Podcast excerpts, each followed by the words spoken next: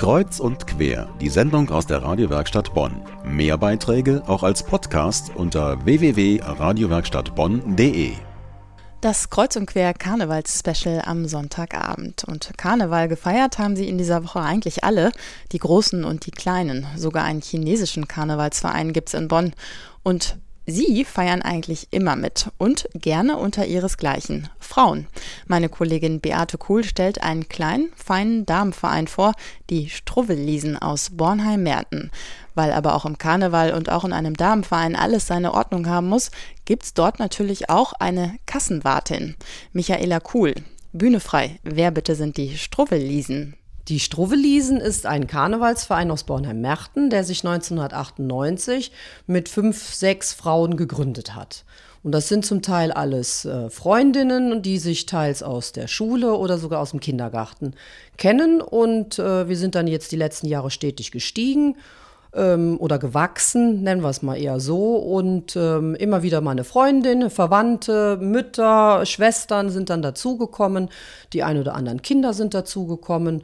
Und wir variieren immer so zwischen 13 und 20 Struwelisen.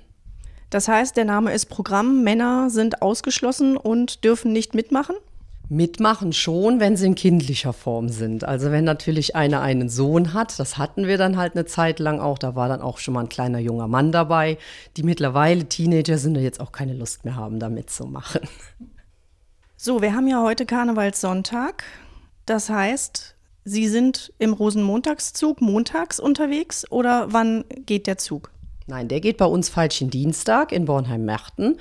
Um 14 Uhr startet er in der Bachstraße. Also wer Lust, Laune hat, vorbeikommen und schönes Wetter mitbringen. Das ist sehr wichtig.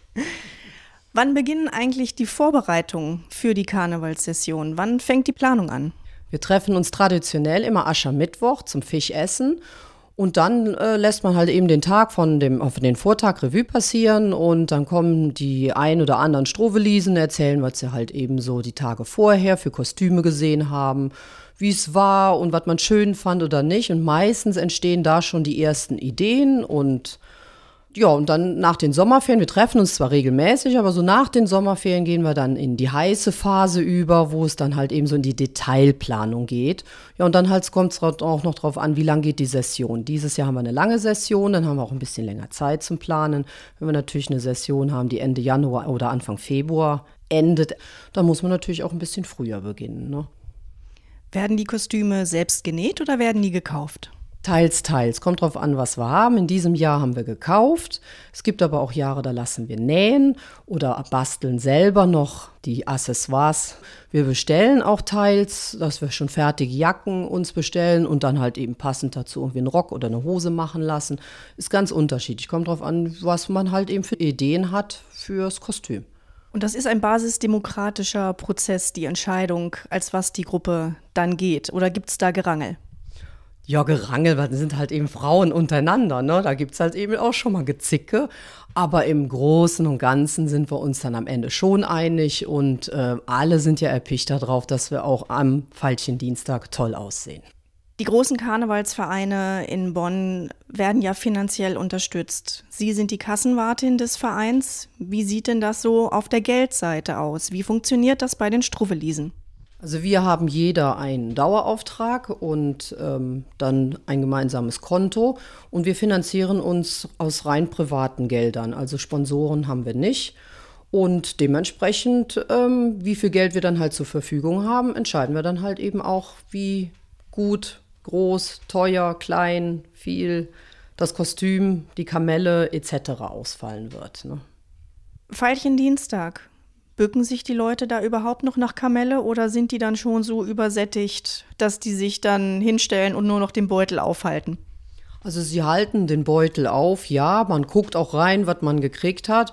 Man merkt auch, naja, so dieses tiefe Bücken ist am Keilchen Dienstag nicht mehr so angesagt.